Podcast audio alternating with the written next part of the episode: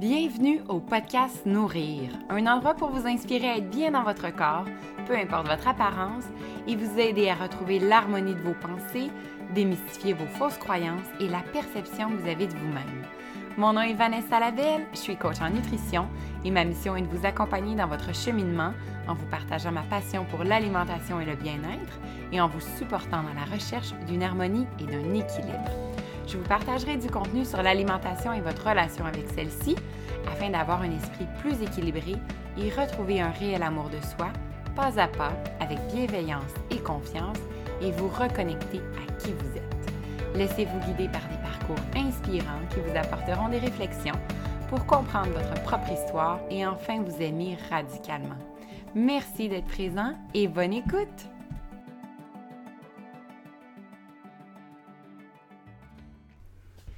Bonjour tout le monde, bienvenue au podcast Nourrir. Merci beaucoup d'être là.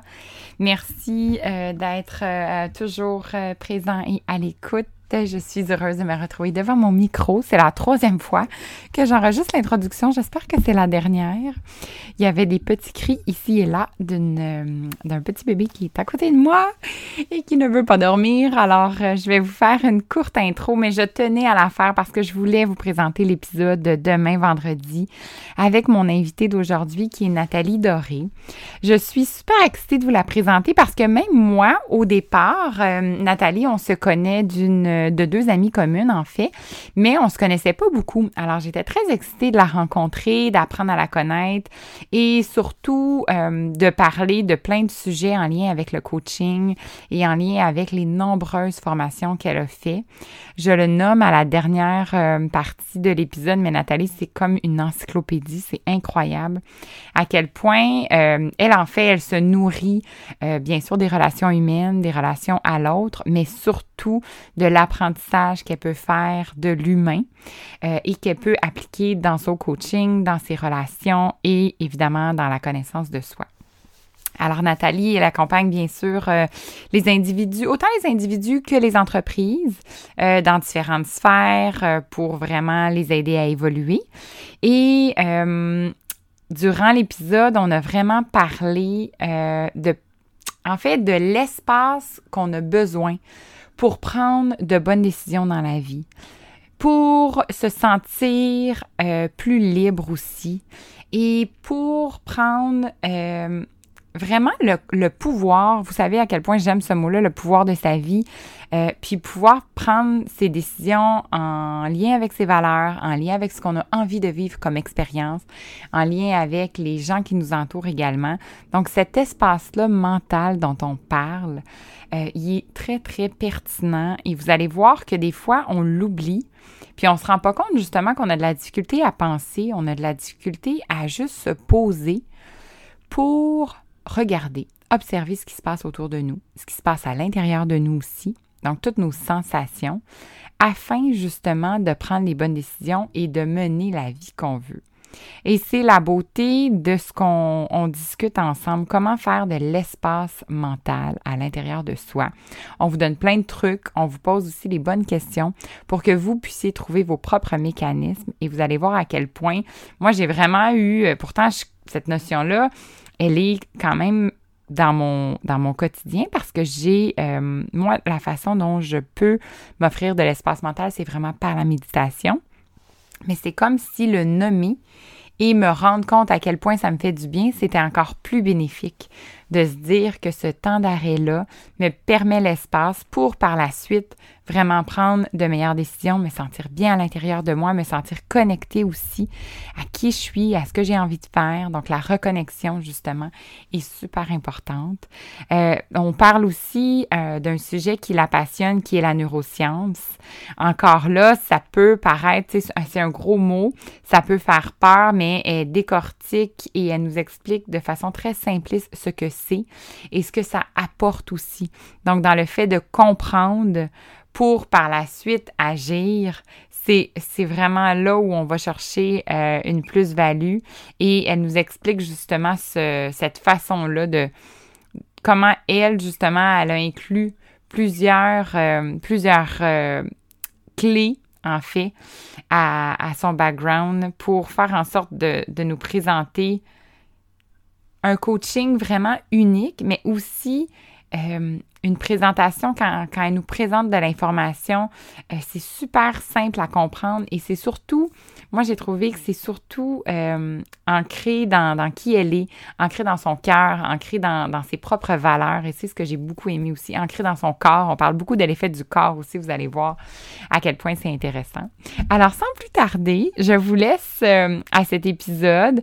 J'ai hâte que vous puissiez aussi nous en reparler. Alors n'hésitez pas à mettre un commentaire ou nous écrire pour qu'on puisse euh, savoir euh, si ça a résonné, si vous avez justement mis en place euh, certaines, certains trucs ou mécanismes pour justement que ça soit encore plus révélateur dans votre propre vie.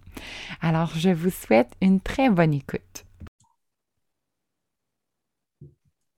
Alors, bonjour Nathalie. Bonjour, salut Vanessa. Comment ça va ce matin? Ça va euh, super bien. Le soleil est sorti. Euh, il commence à faire de plus en plus chaud. Donc, euh, très content. Oui, on, se on, revit un petit peu tranquillement. Les journées s'allongent. Ça fait du bien. Le mois de février nous donne un peu toujours l'espoir. Hein? Oui, la, fin de l'hiver. Moi, moi, je suis une fille d'été. Moi aussi. l'hiver, je me, je, me, force pour sortir parce que j'aime ça jouer dehors. Mais quand il commence à faire plus chaud, là, ça m'encourage de plus en plus.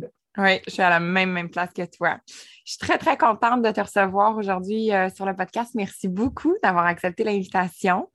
Euh, nous, on se connaît pas beaucoup. On se connaît par l'entremise d'amis, justement.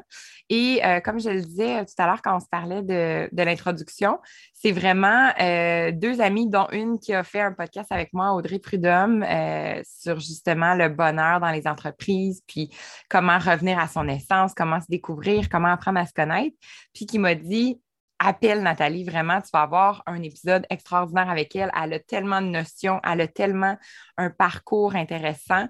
j'étais super excitée de passer du temps avec toi ce matin. Et j'ai envie, évidemment, de te poser la, grande question du début, que tu peux prendre dans tous les sens que tu as envie, mais un peu, si tu nous parlais de ton parcours, de qui tu es, de, euh, ce qui t'intéresse dans la vie, ça représente quoi pour toi? Hmm, c'est une question, hein? Je sais. c'est toujours la plus difficile au début. je te dirais que moi, j'ai euh, des fois, on dit on a une question fondamentale qui nous, qui nous habite. Puis moi, je pense que c'est comment ça marche? Hmm. Euh, depuis que je, peux, je peux me rappeler, j'étais toujours fascinée de comment ça fonctionne comment, comment ça marche. Euh, puis même euh, quand je rencontre euh, des gens, puis par le fait de, mon métier, je rencontre beaucoup, beaucoup, beaucoup de personnes dans une année de différents milieux. Je suis toujours fascinée. j'ai une, grande curiosité de comment, comment fonctionne le monde, les gens et, et surtout les gens. Mm-hmm. J'ai grandi avec, avec des parents qui étaient, qui étaient très sociaux malgré que le, dicton est de ne pas parler aux étrangers. Moi, mes parents, ils parlaient toujours aux étrangers. ils arrêtaient les gens sur la rue, surtout quand, il y avait des enfants. Euh, mon père était quelqu'un qui aimait, beaucoup le monde euh, et les enfants. Puis euh, j'aimais bien aller faire les courses avec lui. Puis il connaissait tout le monde, puis il parlait à tout le monde. Je pense que cet intérêt pour les gens est venu de, de ce temps-là de, voir que mes parents étaient vraiment tournés vers les autres et très curieux des autres. je mm. pense que ça, ça, a peut-être euh, allumé euh, mon, intérêt pour le monde. Oui, ça a teinté ça, oui. Est-ce que vous étiez plus dans un petit village ou vraiment dans une, grande ville? Non, plus? Non, Montréal, directement, à Montréal. Je suis montréalaise. Moi, je, m'identifie beaucoup à ma ville. Des fois, il y a des gens qui disent, moi, moi je suis new-yorkaise ou parisienne. Moi, quand on me dit tu viens d'où, moi, moi, je viens de Montréal. Mm. Euh, je, suis, née ici, j'ai grandi ici, j'ai voyagé beaucoup, mais j'ai même habité deux années à, New York, mais je m'identifie beaucoup à, Montréal. Euh, euh, et, donc, c'était en ville, en se promenant. oui, c'est vrai, hein, ça peut paraître comme un petit village. Oui, effectivement. Chaque, quartier, chaque quartier a, son village. Mm-hmm. Malgré qu'on peut être en ville, je pense que j'ai ce mindset-là de, petit village. Merci de, fait. je pense à ça. Alors, de là, tu es venu. Est-ce que tu as eu l'intérêt pour l'humain rapidement en faisant, par exemple, ton choix d'études? du tout. moi, ça m'a pris beaucoup de temps à, à décider qu'est-ce que je voulais faire. J'avais beaucoup, beaucoup d'intérêt. Et c'était toujours la grande torture. Qu'est-ce que je vais prendre? Quel programme? Et euh, j'ai commencé mes études euh, au secondaire. J'étais allée à une école d'art. J'étais, euh, je faisais de la danse, du théâtre. Et à cette époque-là, je voulais être chorégraphe. J'avais hmm. commencé des chorégraphies de, danse moderne, de danse contemporaine. Et au cégep, c'est ça, c'était vraiment une, grande torture. Fait que j'ai pas, j'ai pas, c'était pas vraiment clair la lignée c'était beaucoup dans, l'expression. J'étais beaucoup impliquée au secondaire. J'avais parti le, conseil étudiant. Je m'impliquais euh, beaucoup dans, l'école, dans les, dans les programmes. Euh, je dirais que c'est par la force des choses que je me suis retrouvée. Ben, je, suis, je, suis, coach aujourd'hui, mais je dirais que c'est comme ma deuxième, troisième carrière. Euh, mais je pense que ça a commencé dans, dans, le monde du travail à 15 ans. Dès que j'ai eu 15 ans, j'ai je voulais tout de suite commencer euh, à gagner des sous, à, être autonome. Et, récemment, je pensais à ça, que quand euh, j'avais à l'âge de 20 ans, j'avais déjà travaillé dans trois industries. J'avais toujours beaucoup d'emplois. je travaillais chez hein? McDonald's, dans le, dans le Vieux-Montréal. Puis très rapidement, j'avais commencé comme, comme, comme tout le monde, comme, comme caissière. Puis on, on avait détecté que j'aimais ça, aider les autres. Et donc, euh, rapidement, j'étais devenue euh, entraîneur, un crew chief et, tout ça. Et, et, en même temps, quand je suis allée au cégep, finalement, je suis allée à John, à John Abbott. Moi, j'ai mm-hmm. toujours étudié en anglais. OK. C'est ça qui est mon, euh, mon petit accent. Des fois, on me dit toujours Est-ce que tu es anglophone? Oui, c'est vrai, oui. non. Quand je parle anglais, les anglophones remarquent que j'ai un accent. Euh, donc, c'est ça. Donc, je, suis allée à John Abbott et je, travaillais dans le laboratoire informatique. Et aussi, j'ai travaillé dans un hôpital. Donc, je me disais, OK, je travaillais en, restauration, euh, dans le milieu de la santé, dans le milieu de l'éducation, en informatique. Euh, je, suis une personne qui a beaucoup, beaucoup d'énergie, puis ça me prend des, des projets pour, pour canaliser cette énergie-là. Donc, euh, c'est au fur et à mesure de, faire mon, petit bonhomme de chemin pour, euh, pour payer mes études euh, que j'ai été sur, le marché du travail. Et je me réalise beaucoup dans, mon travail. J'aime ça. je te fais d'action. J'aime ça réaliser des, des, choses. Puis par, par le hasard, mais si on dit que qu'il n'y a pas de hasard. Je, me retrouvais dans des rôles où je pouvais accompagner des gens dans leur apprentissage. Mm-hmm. C'est euh, seulement euh, dans, la vingtaine, très, très rapidement, j'ai eu accès à, un poste de direction. Euh, j'ai travaillé pour une. À ce moment-là, c'était la, plus grosse boîte d'informatique. Ça s'appelait Multimicro. Il y avait des, boutiques informatiques, Crazy Irving, Compusante, Microage dans les, dans les années 90. Et euh, j'avais été embauchée pour euh, travailler dans le, dans le bureau euh, d'aide, un peu le, help desk, donc de faire des installations informatiques, faire, faire le support technique. Puis je me, je, me, suis retrouvée six mois plus tard à partir leur premier service de développement des ressources humaines, d'être la oh, seule femme sur l'équipe de direction à 26 ans. Hmm. Donc, très, très rapidement, dans, un gros rôle. Et donc, je me suis entourée de, mentors. Euh, je dirais que j'ai fait pas mal mon, MBA dans, dans ce travail-là. Et euh, c'était euh, très, très énergisant. Puis c'est à ce moment-là que j'ai comme vu, OK, je pense que ça va être un peu dans le, dans le développement, dans les organisations, travailler avec les gens, les outils. Puis c'est là que j'ai fait une, maîtrise en, gestion de la formation à l'Université de Sherbrooke, qui, est, un programme qui, nous permettait vraiment de, de, gérer le développement des compétences, le leadership et tout ça. Fait que j'ai, euh, œuvré là-dedans pendant un bon 10-15 ans. J'étais vraiment euh, dans, le développement, développement euh, des connaissances. à la fin des années 90, j'ai parti une business avec, euh, avec quelques franchisés de la boîte où je travaillais. Puis c'était d'outiller les gens à être à l'aise avec euh, la bureautique. dans ce temps-là, on montrait aux gens comment utiliser une, souris. Ça semblait pas mal bizarre. comment utiliser une souris, comment ça fonctionne, Excel Word. Donc, euh, mm. j'étais là-dedans, mais je voyais que si, euh, si les programmes étaient bons, c'était beaucoup dépendant de la qualité de, leadership. Mm-hmm. Et, euh, et, donc, je m'intéressais au, au, leadership, comment ça fonctionne. Encore ma question, le, le how, comme on dit en, anglais. Mm. Et donc, j'étais toujours à la recherche de comment aller chercher de l'efficacité, l'optimisation, mais comment ça fonctionne? Puis c'est plus tard que j'ai réalisé que si on veut accompagner euh, des gens, il faut comprendre comment le cerveau fonctionne. Hmm.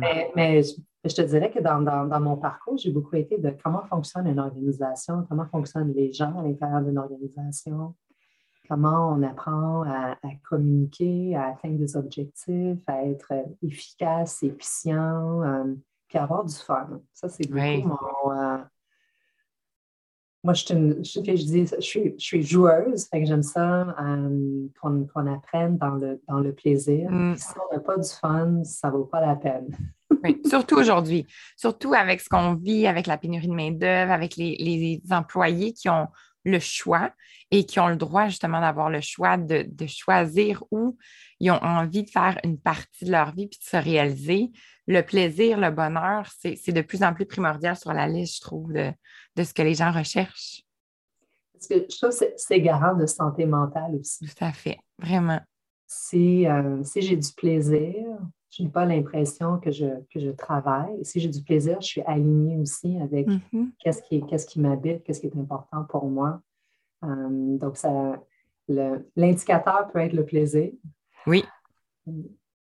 Puis, dans, je fais une parenthèse avec ça. Quand les gens, justement, n'ont plus de plaisir au travail, euh, quand tu dois en rencontrer, là, parce que c'est, quand même, euh, je, trouve que c'est, riche quand les gens peuvent dire qu'ils ont du plaisir et sont heureux au travail et malheureusement, on ne l'entend pas tant que ça. Qu'est-ce que tu leur réponds?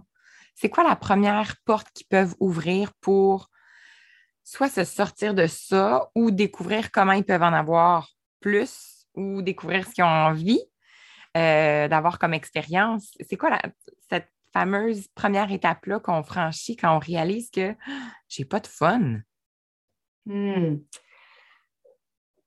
Mais je te dirais que chaque personne, c'est vraiment différent. Fait que j'utilise, je ne rentre pas par la, par la même porte. Mm-hmm. Euh, ça dépend, est-ce qu'ils ont déjà eu du plaisir au travail, puis là, ils n'en ont plus? Oui. Ou leur plaisir qu'il y avait avant a changé. Mm-hmm. Parce que parfois, on, arrive au bout de quelque chose, on avait beaucoup de plaisir dans ce qu'on faisait, puis là, tout d'un coup, ça ne nous anime plus parce qu'on a changé, on est à une nouvelle étape dans notre vie. que ça dépend vraiment de qu'est-ce qui s'est passé. Fait que si on avait du plaisir, il y a eu, sûrement eu un changement. Donc, c'est quoi ce changement-là? Donc, quand on n'a plus de plaisir, première étape, c'est d'arrêter. Mm. D'arrêter pour euh, prendre conscience de où on est, puis qu'est-ce qui vient de se passer. Mm-hmm. Euh, je pense que c'est ce moment d'arrêt-là que le, que le coaching permet de prendre, prendre une petite pause puis de se poser des questions. Euh, comment se fait-il que, j'en suis ici? Puis c'est à partir de, reconnaître où on est qu'on peut aller à quelque part. Euh, des fois, on veut, je veux juste, je veux juste ça aille bien, je veux juste avoir du plaisir encore. Oui, mais qu'est-ce qui fait qu'en ce moment, tu n'en as pas? Je mm-hmm. pense que répondre à cette question-là permet de de voir le, chemin à poursuivre par la suite. Oui, tout à fait.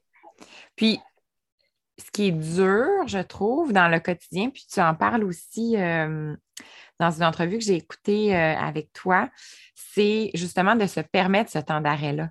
C'est de se permettre cet espace-là et de dire, OK, j'arrête, je prends un temps pour décortiquer ce qui se passe puis comprendre la beauté, c'est que oui, le coaching existe, puis on peut prendre ce temps-là avec une personne professionnelle, mais souvent, les gens pensent qu'ils peuvent le faire tout seuls, euh, par exemple par une pratique de journaling, mais encore là, le syndrome de la page vide, la page blanche, il est là parce que c'est un muscle. Hein. Il faut vraiment, euh, écrire tous les jours, c'est quand même quelque chose qui est demandant, mais il faut vraiment le, pratiquer pour que ça devienne de plus en plus facile. Et moi, je trouve qu'avec justement cette façon-là d'être accompagné pour découvrir ce qu'on aime, ce qu'on a envie de vivre, autant comme expérience que comme vie, c'est un cadeau, en fait, qu'on se fait, je pense, en s'offrant euh, des séances de coaching comme ça. Oui, et je veux rebondir sur, le journaling parce que je, veux euh, euh, lever mon chapeau à toi parce qu'on m'a offert ton journal. Ah, oui, J'adore. J'adore ta en passant. Je pense que je ne te l'ai jamais dit. Ah, mais euh, c'est ça que j'apprécie de ton journal, c'est que tu poses les questions. Mm. Des fois, c'est ça, les gens ne savent pas quoi se poser pour démarrer. Exact. Puis, le journaling, c'est une pratique que je recommande à tous mes clients. Je leur dis, hmm. si vous preniez le temps d'écrire, vous n'auriez peut-être même pas besoin de moi. Parce que moi, je joue un avatar. Je pose les questions qui stimulent les clients à réfléchir pour eux-mêmes, qui ne se les poseraient pas. Hmm. C'est plus facile d'être de l'externe, de voir les questions à se poser. Donc, on soit stimulé par un journal qui a des questions ou par une personne externe bienveillante qui nous pose les questions pour moi, je vois ça comme un déclencheur d'être en relation avec soi-même. Avec le coach, on, est là pour un, pour un certain temps, mais c'est d'outiller euh, nos clients à continuer ce dialogue avec eux-mêmes, puis entretenir la relation qu'ils ont avec eux-mêmes pour continuer à se poser des questions. Mm-hmm. Moi, je vois, je vois mon rôle comme étant un, un rôle transitoire ou intermédiaire euh, d'accompagner jusqu'à temps que la personne a pu s'accompagner elle-même. Exact. Et les gens ont différents degrés de besoins, différents degrés euh, d'autonomie, mais je, vise beaucoup euh, l'autonomie, apprendre, apprendre les outils, un peu comme ma question, c'est comment ça marche, mais je veux, je veux que les clients puissent savoir comment ça marche. Mm-hmm. que, comme coach, on n'a pas des, on n'a pas toutes les réponses, on n'a pas euh, donc, de, créer euh, ce mouvement vers, euh, vers l'indépendance. Oui. Au début, mm. Puis ça, c'est quelque chose qu'on apprend beaucoup. Des fois, j'ai des rencontres avec des clients. Je termine la rencontre. Ça a super bien été, mais je me suis dit, mon Dieu, on dirait que j'ai rien fait. On, on, dirait qu'on a un sentiment, j'ai tout fait. Puis après, je reçois deux, trois jours plus tard, ah, merci pour la rencontre, c'est extraordinaire, j'ai évolué vers ça, j'ai fait ça. Puis je me dis, ben, écoute ben, moi, je dis le c'est les bonnes questions, ça veut dire, parce qu'elle, elle a cheminé, elle a réussi à arriver où elle voulait avec tout ce qu'elle a répondu, puis tout ce qu'elle a fait comme réalisation. Mais des fois, c'est ça, c'est la, bonne question qui va faire en sorte que le, client va trouver les réponses. Là. Parce que tout est à l'intérieur de soi. Hein?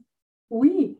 Euh, je trouve ça intéressant que tu dis, j'ai l'impression que je n'ai rien fait. Moi je, moi, je dis la distinction, c'est est-ce qu'on fait du coaching ou on est coach? Hmm, c'est intéressant, ça aussi. je pense que ça se passe vraiment dans l'être du hmm. coaching. Oui, on peut avoir des outils, on peut avoir des questions, on peut avoir plein de choses, mais c'est la qualité de présence. Vraiment. Je pense que cette, que cette qualité de présence-là est l'espace qu'on crée d'intimité, de, de, un espace privilégié avec le client. C'est ça qui lui permet de, euh, de se déposer, mm. de voir, d'avoir le courage de voir des choses qu'il ne pourrait pas voir seul ou qu'il n'a pas le goût de voir seul, qu'il ne veut pas voir. Euh, donc, d'être accompagné euh, avec quelqu'un. Je pense que c'est ça qui est, qui est plus notre, notre arme numéro un, je ne sais pas, notre, notre outil. Mm-hmm cet espace-là, cet espace sécuritaire-là qui fait que en se sentant bien puis en se sentant en sécurité, on, peut justement dévoiler plus ou comprendre plus comment on fonctionne. Oui. Comment nous, on marche finalement. oui. Oui. Puis là, il y a eu dans tout ce parcours-là la fameuse neuroscience qu'on avait envie d'aborder aujourd'hui, euh, qu'on se parlait en, tout début. Euh, ça, comment c'est arrivé? J'imagine que c'est encore le comment ça fonctionne, mais comment particulièrement ce sujet-là est entré euh, dans ta vie, puis tu as, eu envie d'étudier tout ce que notre, notre fameux cerveau, tout ce que, comment il fonctionnait?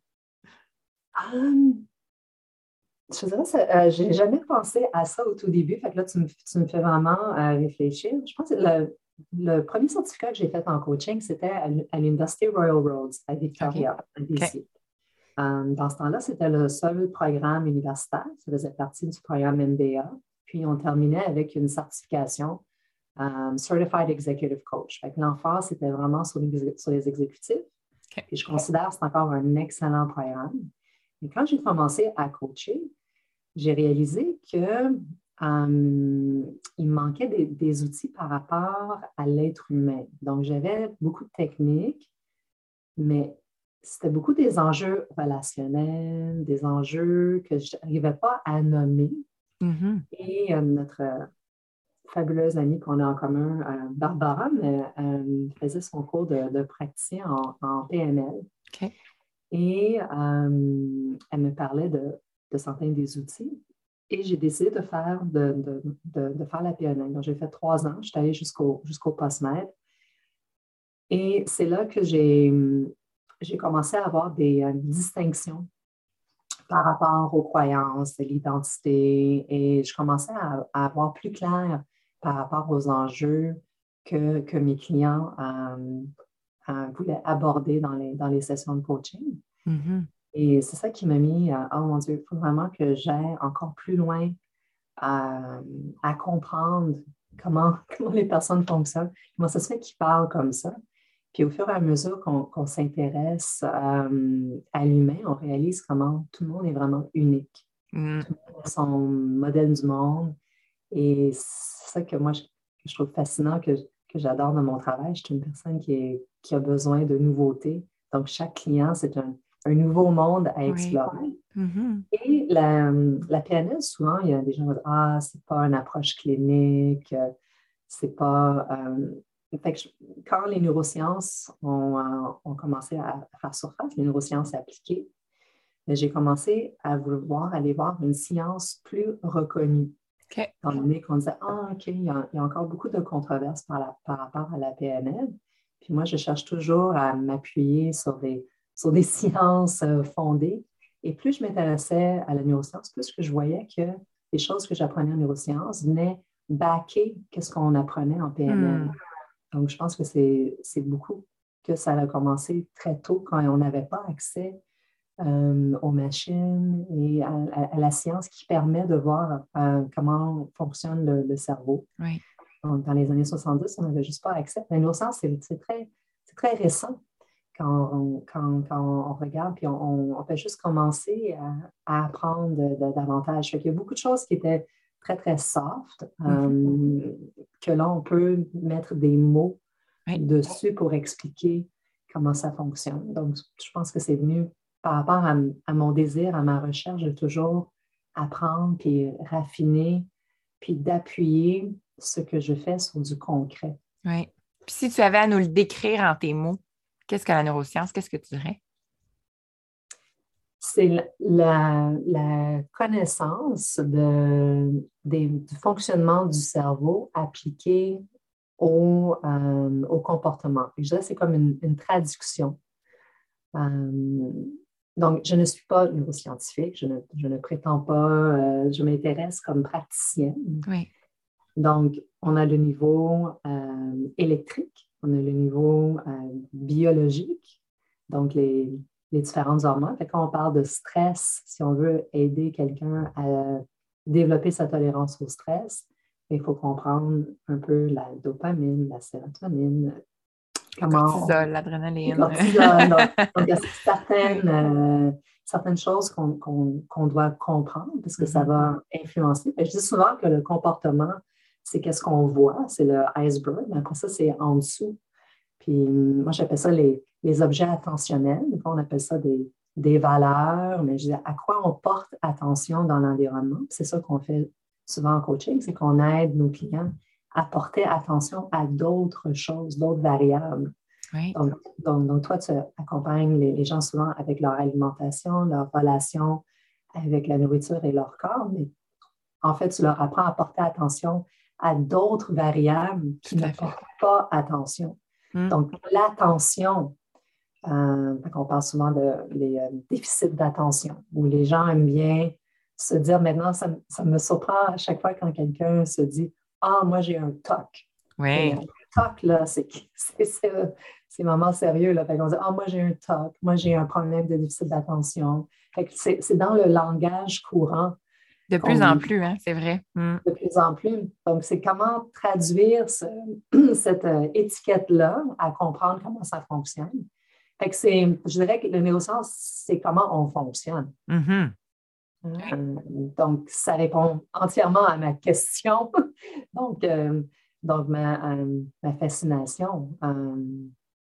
Puis, comment tu as transposé ça, ces notions-là, dans ton, ton type de coaching ou la façon dont tu accompagnes les gens? Um, donc, je dirais que ça, ça teinte la façon que je, travaille avec les gens. Et moi, j'ai la croyance que quand on comprend comment quelque chose fonctionne, on peut euh, agir. Mm-hmm. Tant que c'est une boîte noire, je ne comprends pas vraiment. Je peux appliquer des trucs qu'on me donne, des techniques, mais quand j'ai une connaissance un, peu plus approfondie, que là, je vais pouvoir faire des choix de façon autonome. Tout à fait. Sinon, c'est Ah, Vanessa me dit de faire ça. Oui, mais pourquoi? pourquoi de l'eau citronnée? Mm-hmm. Exact, oui. Comme les enfants aussi, c'est un petit peu le même principe. Nos enfants nous demandent toujours le pourquoi, mais c'est qu'ils veulent comprendre pour par la suite appliquer. C'est un peu. Euh, moi, je dis tout le temps, ça m'a fait penser, quand on est malade ou quand on ne sait pas ce qu'on a, on dirait que de rentrer dans le bureau du médecin, il y a 50% de la guérison qui est faite parce qu'on sait qu'on va avoir un diagnostic. On sait que quelqu'un va nous dire ça va aller ou ça ira pas, mais on va trouver une solution. Et ça, déjà là, ça fait tellement du bien que c'est un peu le même principe de dire, mais si on comprend, ben, on peut par la suite avancer selon ce qu'on a à l'intérieur de nous qu'on a à régler. Exactement. Puis on entend souvent ah, maintenant que je sais que j'ai ça, là, je peux faire quelque chose. Mm-hmm. Hum. Mm. Donc, euh, donc, donc, dans, ma pratique, dépendamment de où est, où est la personne et son degré d'intérêt, mais des fois, je peux rentrer plus dans le détail de comment fonctionne euh, la personne. Donc, des mm-hmm. fois, j'ai appelle ça faire, fait du hacking de, programmation, donc de, comprendre sa propre programmation pour pouvoir euh, apporter un, changement. Euh, donc, parce que je ne suis, je, ne suis pas moi-même euh, scientifique ou chercheuse, mais je me suis beaucoup intéressée à, à, me, à parler à des gens, à me faire supervisé par, euh, par des spécialistes. Donc, euh, il y a plusieurs années, j'avais comme superviseur euh, Guillaume Duluc qui a écrit hmm. son, excellent livre sur la, sur la communication. donc, c'est ça qu'il fait. Il décompose des, des, variables qui permet aux gens de réassembler les variables personnelles par rapport à eux. Donc, c'est vraiment ce, ce fonctionnement-là que, que, je vois. Une fois qu'on comprend, on peut agir. Mm-hmm. Puis pour comprendre, il faut arrêter. Exact. Et le coaching, c'est le moment d'arrêt. Donc souvent, la session de coaching, c'est souvent le seul moment que, la personne s'accorde euh, à elle-même dans, sa semaine. c'est fou hein, quand on y pense. Le seul moment. On a 24 heures dans une journée, là, puis là, on parle d'une semaine. Wow! Est-ce que tu sens justement que ces gens-là, souvent, ils arrivent avec les épaules lourdes, avec un, c'est toute l'accumulation, puis que là, ça se déverse dans, ta séance? Une, bonne séance, c'est quand quelqu'un se met à bailler. Ah! Tellement qu'il est fatigué. C'est un signe que là, ah, OK. Ouais. je sens que je suis fatiguée, je ressens la mm. fatigue. Oui. Depuis le début d'année, je ne sais pas si c'est la même chose pour toi, mais je trouve que depuis le début d'année, les gens ont l'impression, on est euh, aujourd'hui le, 7 février, mais les gens ont l'impression qu'ils sont rendus au mois d'avril, au mois de mai. C'est incroyable. Une Impression de, de, temps, mais surtout avec qu'est-ce qui se passe à l'extérieur de leur monde aussi. Vraiment. Et euh, ça crée encore, encore plus de, pression. Il y a beaucoup de choses à gérer. Vraiment. son, son propre quotidien. Mm. J'ai lu euh, une blague sur euh, les réseaux sociaux, c'était comme January was a tough year, thank God it's over. En voulant dire, enfin, on passe à autre chose, mais on dirait qu'on a passé un an dans un mois. oui. Puis, ce que j'aime aussi de, de, ce que j'ai appris de toi, de ton approche, c'est le concept de l'espace, l'espace mental. J'aimerais que tu nous parles un peu de ça, ce que ça représente, parce que euh, justement, j'avais entendu euh, que quand tu accompagnais des gestionnaires, tu sais que tu as affaire à des gens super intelligents qui ont étudié, qui ont beaucoup d'expérience aussi avec les employés, que ça fonctionne bien ou pas, euh, mais tu sais à qui tu t'adresses. Par contre, il y a quelque chose que tu vois qui n'est peut-être pas présent, puis c'est cet espace mental-là que les gens qui nous écoutent aujourd'hui ont peut-être probablement ou pas, on ne le sait pas, mais qui est un concept très intéressant à commencer à justement comprendre pour peut-être appliquer. Oui, donc, euh, ben, comme je disais, au début de ma carrière, j'étais beaucoup intéressée dans euh, l'efficacité, l'efficience, la performance, l'optimisation. Puis je pense qu'on on s'éloigne un peu de tout ça, de cette notion d'être sur son X. C'est son X, c'est encore de la performance. ben oui, parce que c'est stressant d'être sur son X. Ben oui, tout à ben fait. C'est comme une vision que je ne suis pas à bonne place, mm. que je dois, je dois être encore mieux. Donc, je pense qu'on a, on a passé beaucoup d'énergie vers un mode de performance mesurable. si j'ai ma, ma, montre, euh, mon Apple Watch, euh, j'ai plein d'outils pour m'aider on arrive au maximum d'optimisation jusqu'à temps qu'on ait des implants pour, nous aider à avoir plus de mémoire. Notre mémoire est sur Google maintenant. les gens se rappellent moins d'éléments. Euh, ils ne se rappellent pas des adresses parce que j'ai mon. on, s'est comme vidé l'esprit pour aller avoir un espace euh, externe, un disque mm-hmm. dur externe. Hum, mais les gens ont, l'impression qu'il leur manque encore quelque chose. Puis moi, je pense que qu'est-ce qui manque, c'est cet espace qui est, qui est, virtuel, mais c'est une impression qu'on a. Euh, je disais la semaine dernière que les, médecins au Québec vont pouvoir prescrire des bains de forêt, qui est quelque chose qui se faisait depuis longtemps au Japon puis en Allemagne. Oui, bien oui, tout à fait. J'ai vu ça que ça va permettre aux gens d'aller à la CEPAC dans des parcs nationaux puis avoir une entrée gratuite c'est une prescription pour, oh, wow! Mais qu'est-ce qui se passe quand on est dans la forêt? Mm. Qu'est-ce qui se passe? On est dans un, environnement plus silencieux, OK? on n'a pas, pas le bruit, on a plus d'espace auditif. Habituellement, à moins qu'on prenne notre téléphone pour prendre des photos, si on est chanceux, il n'y a pas de connexion, donc on ne peut pas être rejoint. On a un peu un, droit à la déconnexion, comme, tout il se passe en Belgique, euh, qui, serait, serait bien d'avoir ici, juste le, droit de se déconnecter. Oui. Et donc, cette, en changeant d'espace plus tranquille, je peux être avec moi-même et je peux reconnecter avec ce qui est important pour moi. C'est difficile dans le langage. Des fois, on dit se connecter à soi. Puis pour certaines personnes, ça peut sembler ésotérique ou, ou quand on dit méditer, c'est comme ah, mm-hmm. méditer, ça, c'est pas pour moi. Mais en fait, c'est méditer, c'est quoi? Méditer, c'est porter attention à quelque chose, que ce soit sa respiration, la musique, le son, n'importe quoi. Mais on chiffre notre attention. c'est une game d'attention. Mm. D'attention et d'espace. Et quand arrive le week-end, ah, je suis fatiguée, j'en peux plus, j'en peux plus de quoi, j'ai plus d'espace. cette notion d'espace-là, pour moi, je trouve qu'elle est, elle est très importante parce que quand j'ai la perception d'avoir de l'espace, je vois, je peux voir plus loin. Mm-hmm. Même dans le langage, je peux voir plus loin, je peux voir plus large, je peux voir la forêt au lieu de voir l'arbre. Et en, début de pandémie, j'ai relu le, livre de, Viktor Frankl, In Search of Meaning. Je ne sais pas si vous êtes familier avec Viktor Non, je ne le connais pas, non. Et qui était un, psychiatre qui a été dans un, dans un camp de, concentration et il a développé sa théorie de logothérapie, qui est une genre de, thérapie du sens.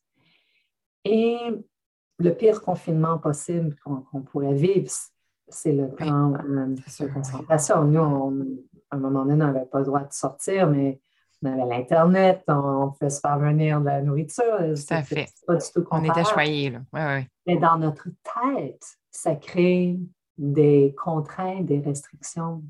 Donc, je me suis, je, suis retournée voir, voir son livre. Oh mon Dieu, comment on fait pour se sentir libre, même quand on est confiné? Ça revient à cet espace mental-là. Mm-hmm.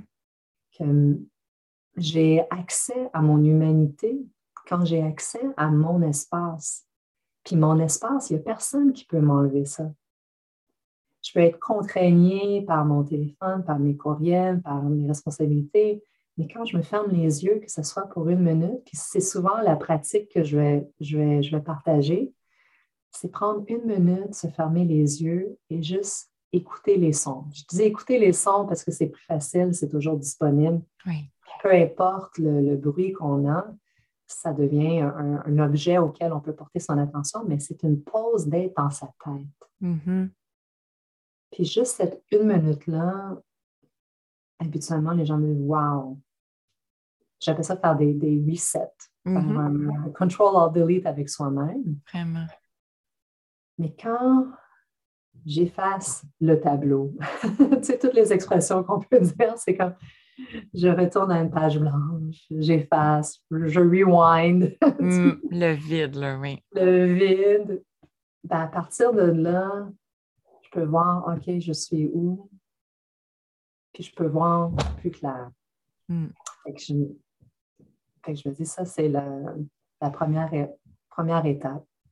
Donc, dans cet espace-là, fait continuer dans cette métaphore d'espace-là, c'est de dire qu'est-ce que je mets dans mon espace? Hmm. Puis, après, ça, je rajoute l'espace-temps. Hmm. Je suis dans quel espace-temps? Est-ce que je remplis mon espace du présent avec le passé, avec l'avenir? C'est bien de pouvoir rentrer des éléments du passé et de l'avenir pour faire des, faire des scénarios, pour s'imaginer, pour se projeter, pour apprendre, parce que l'apprentissage se fait en, live. On peut, on peut apprendre au fur et à mesure, mais c'est souvent en rétrospective. Les coachs sportifs vont rejouer des, vidéos des performances de leurs athlètes. Et mm. nous, en coaching, on fait revivre des moments d'expérience de vie pour apprendre des expériences de vie. Parce que quand on n'apprend pas, des fois, on reste coincé. Il y a une partie de notre euh, mental, de notre esprit, qui est coincée dans le passé. Mm-hmm. Puis c'est comme si on n'a pas accès à toute notre énergie et tout notre espace parce qu'on n'a pas complété des événements. Souvent, en, coaching, euh, on dit, OK, le coaching, ce n'est pas de la thérapie. Et ce n'est absolument pas de la thérapie. Euh, je viens de faire une, année très intense. J'ai profité de la pandémie pour, pour, faire, pour, faire, de la thérapie et justement pour faire du ménage dans, dans mon passé. Mm-hmm. Mm. Donc, euh, je peux vraiment... Ce, n'est pas la même chose. ce n'est pas, pas la même chose. Mais on peut quand même accompagner nos clients à décoincer des choses qui les empêchent d'aller vers l'avant. Mm. quand on est dans, un, dans cet espace, un, espace qu'on crée, qu'on peut créer pour soi, en forêt, en journaling, peu importe, on n'est pas, on pas, pas obligé d'aller voir un coach, mais c'est ça qu'on va plus vite mm. quand on est accompagné avec quelqu'un qui peut nous, guider. Euh, ben, c'est de prendre conscience de ça. je, dirais, si on avait comme une, étape pour, pour les auditeurs, première étape pour créer de l'espace. Oui et trouver sa façon de comment on va trouver de l'espace. Est-ce que c'est justement par une minute de silence par jour? Des fois, c'est les, gens avec le sport aussi, de faire quelque chose qui leur vide la tête pour. Moi, c'est drôle quand je fais du sport, souvent, je ne le vois pas pendant, mais après, je termine la session, puis là, j'ai une idée ou j'ai quelque chose. Tu sais, parce que j'étais axée sur quelque chose en particulier qui a fait que, ah, ça m'a fait popper autre chose. C'est intéressant de, de se poser la question, qu'est-ce qui me permet de faire le vide? Pour me sentir bien et après faire l'espace. Hmm. J'associe vraiment, là, ça me parle tellement ce que tu dis, espace et liberté. C'est vraiment le mot qui me revenait dans, tout ce que tu as amené parce que c'est ça, c'est ce sentiment de liberté-là, de choix, de vie, de bonheur qui permet ça, mais que quand on est dans le carcan de la vie puis que ça n'arrête pas, puis qu'on ne prend pas un temps pour reculer puis dire OK, c'est peut-être trop, est-ce que je suis bien, est-ce que je suis heureux? C'est là où on se pose ces questions-là et qu'on a à aller vers cet espace mental-là qui est nécessaire et qui nous fait du bien, là, vraiment. Je pense que l'image de la forêt, tu sais, de respirer en forêt est une, une belle image à se rappeler pour, euh, pour ce, ce concept-là. Tout à fait. Moi, j'aime beaucoup que tu dises qu'il faut trouver qu'est-ce qui fonctionne pour soi. Mmh. C'est ça la clé. On n'est pas obligé de méditer, on n'est pas. Non, c'est. Il faut trouver qu'est-ce qui. Exactement. Mmh. Puis il y avait des liens aussi, euh, ce que je me souviens, c'est qu'il y avait des liens aussi avec le corps, euh, la tête et le corps. Tu sais, qu'on est beaucoup dans notre tête parce que moi, en ce moment, justement, je suis en train de, euh, j'ai étudié la méthode Heart Rise de méditation qui est vraiment de s'ancrer beaucoup plus dans le cœur et de faire le pont entre la tête et le cœur parce que quand on pose la question comment on écoute son cœur, outre que de parler d'amour, mais le cœur, il est présent tout le temps, dans toutes les décisions qu'on prend, dans toutes les sphères de notre vie, et c'est de le mettre en valeur. Mais euh, toi, tu parles aussi d'utiliser son corps plutôt que tout le temps être dans sa tête pour aussi aller à cet espace-là, puis aussi avoir un petit peu plus d'ouverture, de, de, de liberté, finalement, comme on le disait tout à l'heure. Oh mon Dieu.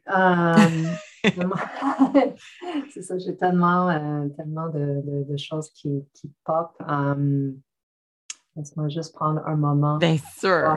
Comment, je Moi, des fois, mes questions, ils ont trois, trois volets. Le, corps a tellement d'informations. Euh, parce que la, tête, c'est un peu qu'est-ce qu'il y a de live, right? Qu'est-ce qu'il y a de, présent. Mm. Plus j'ai d'espace, plus j'ai accès à d'autres informations de qu'est-ce qui est dans, dans, le moment présent. Parce que dans le, si on prenait une photo de qu'est-ce qui se passe dans le flou, dans le flux, flux d'informations ou d'images. Il y a quelque chose qui s'appelle image, image, streaming, image streaming, qui est un exercice intéressant de prendre un moment puis de juste euh, visualiser les, images qu'on a dans, dans, notre tête. C'est vraiment fou. Il y a plein, plein, plein, plein, plein d'informations. Puis, euh, juste, juste la tête, c'est très limité à qu'est-ce qu'on a accès comme ressources et comme information. Euh, dans la dernière année, j'ai beaucoup lu de Lisa Feldman Barrett, qui est une neuro, neuroscientifique, une, chercheuse, qui parle de la nouvelle théorie des émotions. Elle, elle aborde, puis on dirait que je fais un, je dévie de ta question, mais je vais ramener ça. Problème. que les émotions, fait qu'elle, elle amène une notion hard ou plus, plus, euh, plus carrée et moins douce. Des fois, on dit qu'il faut écouter son cœur, la voix du cœur, mais c'est métaphorique. Mm. C'est une métaphore parce que c'est très difficile. Hein. Donc, on dit, ah, il faut que ta tête et ton cœur soient alignés. Oui, mais, elle, elle, elle aborde d'une façon très, euh, très, très scientifique et et je trouve depuis un an que je, que je parle de, de, ça, et elle parle du corps, OK? Elle parle des sensations. Mm. Donc, elle ramène que le cerveau, il est dans une boîte noire. On s'entend, le cerveau est dans une boîte crânienne, il n'a pas accès au monde extérieur. Mm. Il accède au monde extérieur par les sens. Qu'est-ce qu'on qu'est-ce qu'on peut voir, entendre, toucher, écouter, et prend ces, données-là entrant, plus l'interoception, qui est les sensations internes du corps. Et elle divise les sensations internes en deux catégories, qui est la contraction ou l'expansion. Puis toutes les autres sensations corporelles ne sont que des déclinaisons de expansion et contraction. Quand la personne a dit j'ai peur ou je me sens mal, OK, puis là, on demande de décrire les, euh, le descriptif euh, somatique du corps, la personne va dire Ah, je sens un pincement dans l'estomac. Mm. ça, c'est une contraction. Mm-hmm. Je sens la gorge serrée ou j'ai les yeux froncés. ça, ce serait dans la famille des contractions. Puis quand je me sens bien, ah, je sens mon euh, plexus solaire ouvrir, l'expansion. Donc, elle, dit OK, notre cerveau a des données entrant du monde extérieur et il a des données de nos sensations internes. Et ensuite, il regarde dans, son, dans notre expérience de vie, qu'est-ce que ça veut dire? On fait des interprétations de qu'est-ce qui se passe. Et ensuite, on peut agir ou interpréter la réalité mm. sur ces éléments-là. Donc, si je suis juste dans ma tête, et la tête, euh, dépendamment, on est où dans l'espace-temps? Est-ce que je suis dans le passé, je suis toujours dans le passé, dans les regrets ou je suis dans l'avenir? Mm. Et je ne porte pas attention à mes sensations, mais là, je me coupe d'une information primordiale pour comprendre qu'est-ce qui se passe avec moi. Et quand je prends le moment d'arrêt, je suis dans l'espace, ça me permet d'être en contact avec mes sensations internes. Mm-hmm. Et pourquoi on se sent mieux? C'est parce que j'ai maintenant plus de données euh, plus justes de la réalité. Sinon, je suis juste en train de connecter qu'est-ce qu'on me dit, qu'est-ce que je vois, qu'est-ce que je touche avec le passé ou mon idée de qu'est-ce que c'est.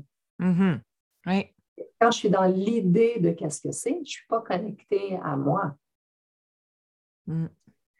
Donc, le corps, c'est une indication, c'est une information duquel quand on se coupe, ça nous coupe aussi de nos intuitions. Une intuition, c'est quoi? Une intuition, c'est une information trop rapide pour processer par le mental. Mais quand je prends le temps de me dire pourquoi j'ai choisi ce, choix-là, ou j'ai posé telle action, je dire, ah, c'est mon intuition. OK, super, on va donner le crédit à l'intuition. Mais là, on là, tu viens de mettre des mots sur ce que c'est, c'est encore plus puissant, je trouve. C'est ça. on l'oublie. Là, la personne, habituellement, elle peut nous dire Ah, mais finalement, j'ai vu ça, j'ai vu ça, j'ai vu ça, j'ai vu ça, j'ai pensé à ça, j'ai pensé à ça. Finalement, il y a, il y a plein d'opérations, il y a plein de points de décision qui ont mm-hmm. À cette réponse intuitive. Oui. Euh, Tout à fait. Puis, euh, ça m'avait amené le corps. Ah oui, euh, la façon aussi dont on peut l'écouter, encore là, c'est de prendre un temps d'arrêt. Parce que plus on va comprendre comment on réagit, puis plus l'expansion, justement, ou de se sentir plus refermé sur soi, c'est comme si, dans la, même dans les prises de décision, des fois, on va voir notre gestuelle, on va voir comment on est, puis on va avoir des petits indices rapidement. OK, je me sens bien dans cette décision-là ou je ne me sens pas du tout bien. J'ai envie de faire ça, je n'ai pas envie de faire ça. plus on va être attentif, plus on va avoir d'indices à faire des choix réfléchis en fonction de ce qu'on a besoin finalement. Euh, plus on pratique ça, cette connexion à soi, mm. Moins on a besoin de se créer des moments pour le faire. Qu'est-ce qu'on souhaite? C'est le faire en live. Exact. Parce que qu'est-ce qui se passe? Souvent, sûrement tu as la même, expérience, les clients vont dire ah, si j'avais su ce que je sais maintenant, je n'aurais jamais fait cette décision-là. Mm. Ou dans l'instant, j'avais pas senti ça. C'est un peu ce que tu dis. si, dans, le moment, à, tout moment, je suis connectée avec moi, j'ai cette information-là, je vais avoir plus de chances d'aller vers le chemin qui est bon pour moi. Mm. Exact. Puis, oui. Vas-y. oui, je, te, euh, dire que ce que souvent je vais dire, c'est euh, des fois les, gens se disent Ah oui, mais là, je suis déçue, je l'ai vu après. Euh, c'est pas grave. c'est, l'important, c'est de voir, mm-hmm. de, se voir aller. Qu'on a juste plus tard, OK, on va s'améliorer. La prochaine fois, ça va être plus rapide. Mais qu'est-ce qui est important, c'est de, de voir. C'est la, c'est la, la perception amène à la, prise de conscience. Mais mm. si je n'en ai pas conscience, je peux, je peux pas agir, je peux rien faire. Exactement. Puis je fais beaucoup de parallèles avec euh, tout ce qui est intuitif à l'intérieur de soi en lien avec l'alimentation, justement. Souvent, on parce que moi, je trouve, j'en parle tout le temps, mais la meilleure façon, selon moi, d'avoir euh, une relation saine à l'alimentation, de pouvoir manger en fonction de ses goûts, de ses envies, c'est vraiment d'écouter ses signaux, chose qu'on a oubliée malheureusement, et que quand on regarde les enfants, par exemple, c'est instinctif, c'est à l'intérieur d'eux, ils s'arrêtent au bon moment. Je fais toujours la blague que mon garçon, il peut avoir un super gros morceau de chocolat. S'il n'a plus faim, il va arrêter à la moitié. Après, nous, on se regarde, mais non, c'est bon, on va continuer. Et c'est là la beauté de se dire, mais plus on s'écoute à l'intérieur de nous, plus on écoute ces signaux-là, et plus on a toutes les réponses. Mais c'est de les retrouver, de vraiment s'asseoir avec soi-même, de dire, OK, est-ce que c'est de la faim? Est-ce que c'est de l'envie? Est-ce que c'est du goût? Et encore là, quand on a des périodes un petit peu plus difficiles, quand on a, puis je vais mettre le mot en grosses guillemets parce que ce n'est pas nécessairement une rechute, mais quand on a des moments où, par exemple, on a trop mangé, on a peut-être même binge, euh, binge mangé quoi que ce soit, c'est juste de prendre conscience. Qu'est-ce qui s'est passé? Qu'est-ce qu'il y avait en lien avec ça? Quelles émotions j'ai vécues ou quel événement a été plus difficile? Sans se mettre de, culpabilité ou de pression, mais de comprendre, puis d'apprendre de ça tout simplement. Puis il va peut-être en avoir d'autres épisodes, puis c'est correct parce que c'est un processus, puis on est en apprentissage. Mais de plus en plus, avec toutes les petites pièces du, du casse-tête, à un moment donné, on voit l'image, puis on comprend. Et c'est la meilleure façon de, je pense, de, ce que je vois, de ce que j'ai lu, de ce que j'ai étudié, d'y arriver, puis de se sentir bien avec soi-même. je trouve que c'est un beau parallèle avec le cerveau, puis la façon dont il fonctionne et les sensations qu'on a à l'intérieur de nous. C'est vraiment, c'est incroyable, c'est fort, je trouve. Hmm. Le jugement, c'est ça qui nuit au développement. Hmm. Surtout envers soi, hein? Parce que nous, on est, on est le plus sévère envers soi-même. Là. si je me dis, oh mon Dieu, je ne suis pas bonne, pourquoi j'ai fait ça, ça nuit à l'apprentissage. Mm. L'étiquette nuit à l'apprentissage. Mm. OK, OK. Bon, c'est arrivé. oui, c'est ça. Pourquoi? C'est exactement. Puis si c'est quelque chose de gros, on peut s'excuser, on peut. Il y a plusieurs façons de. Mais à l'intérieur de soi, le jugement qu'on devrait avoir, c'est bon, c'est arrivé, c'est une erreur, par exemple. On passe mm-hmm. j'apprends de ça et je passe à autre chose rapidement.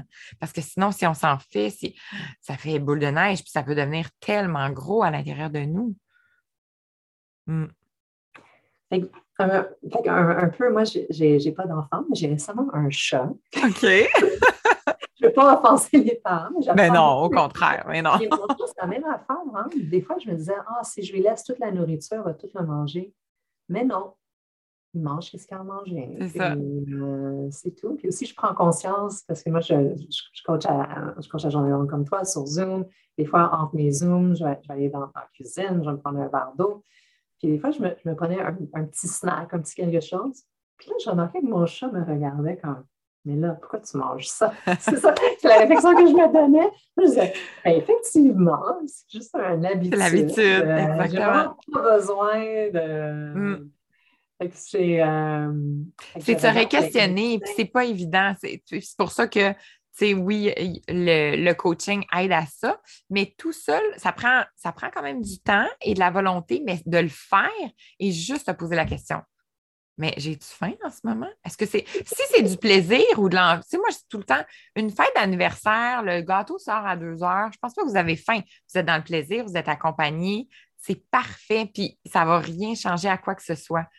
Mais quand on est dans une habitude, quand on est dans vivre des émotions difficiles ou quand on, a vécu quelque chose de un événement qui nous a dérangé et là, que là, la nourriture devient compensatoire, c'est là où il faut faire attention.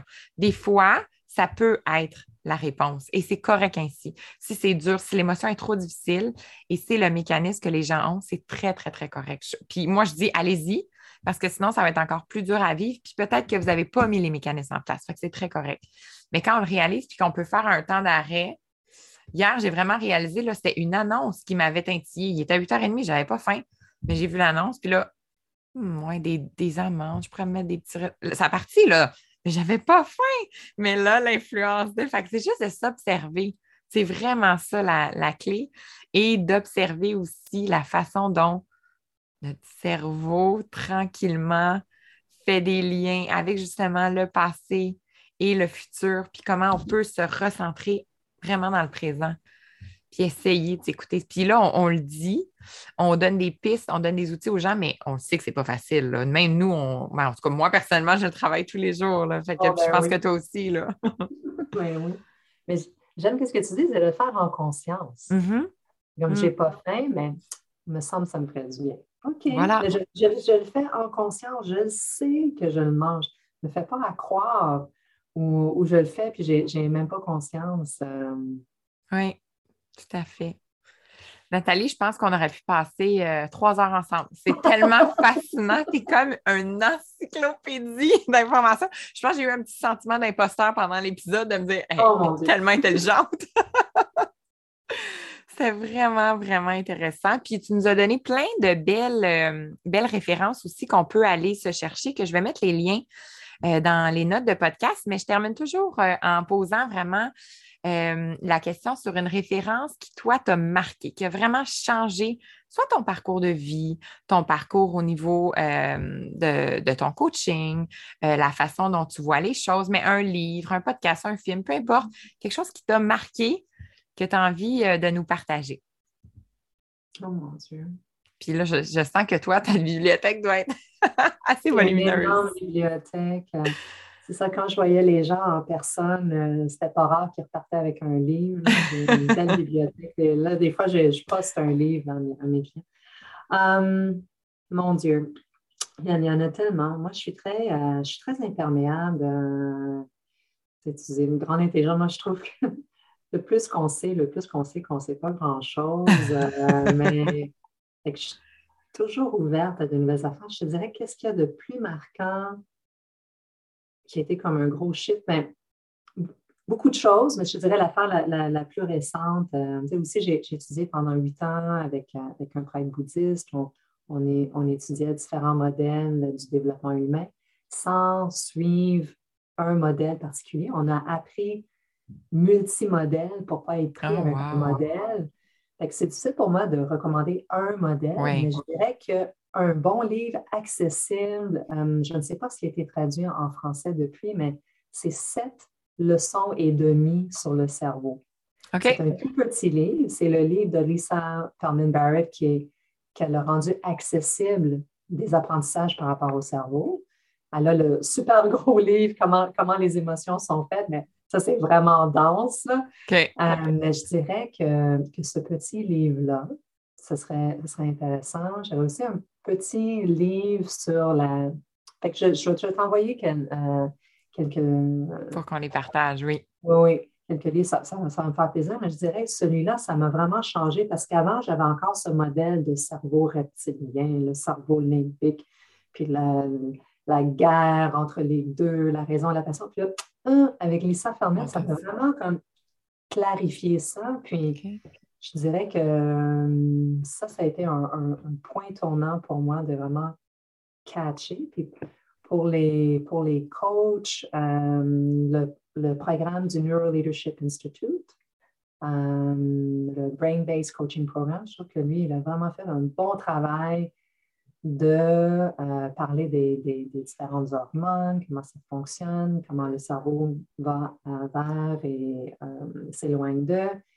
Et le, pour plus de hard school, il y a la, euh, Irina O'Brien, qui a son école de neurosciences ça, il faut, être capable de faire la traduction parce qu'elle rentre vraiment dans le technique. Il faut le traduire pour, le, pour l'appliquer. C'est une autre bonne ressource pour les coachs qui veulent, qui veulent se développer. Euh, puis il y, a, comme différents angles. Hein. Il, y a le, il, y a le, programme de, de Guillaume du sur mm-hmm. C'est comme un euh, psychologue qui est, qui est, comme un autre trame. Oui. Donc, c'est ça. Il y en a trop pour en choisir mais je, comme ça, je dirais qu'il y, en a, y en a un, je dirais le Seven and a Half Lessons on the Brain, qui va vraiment permettre de comprendre c'est quoi le cerveau. Le cerveau, c'est juste une machine à apprendre qui fait des connexions. Puis tout le mm-hmm. monde fait ses propres connexions par, son, par son, par son monde, c'est de prendre le temps de pouvoir comprendre le modèle de l'autre pour qu'on puisse avoir un espace commun dans lequel on peut vivre nos, vies. Mm. Ah, c'est beau. C'est le parfait mot de la fin. Merci beaucoup, vraiment, Nathalie, d'avoir euh, pris euh, ce temps-là ce matin. C'était vraiment un beau moment euh, avec toi. Puis si les gens ont envie justement de nous partager des commentaires ou t'écrire, on va mettre tous les liens pour te rejoindre également. Un gros merci. Merci beaucoup, oui. Merci à toi. C'est ce qui conclut cet épisode de podcast. Si vous avez apprécié le contenu et que le cœur vous en dit, N'hésitez pas à aller mettre un commentaire ou des étoiles afin que de plus en plus de gens puissent découvrir le podcast Nourrir. Je vous souhaite de poursuivre votre journée avec beaucoup de douceur et vous remercie de votre écoute. À très bientôt!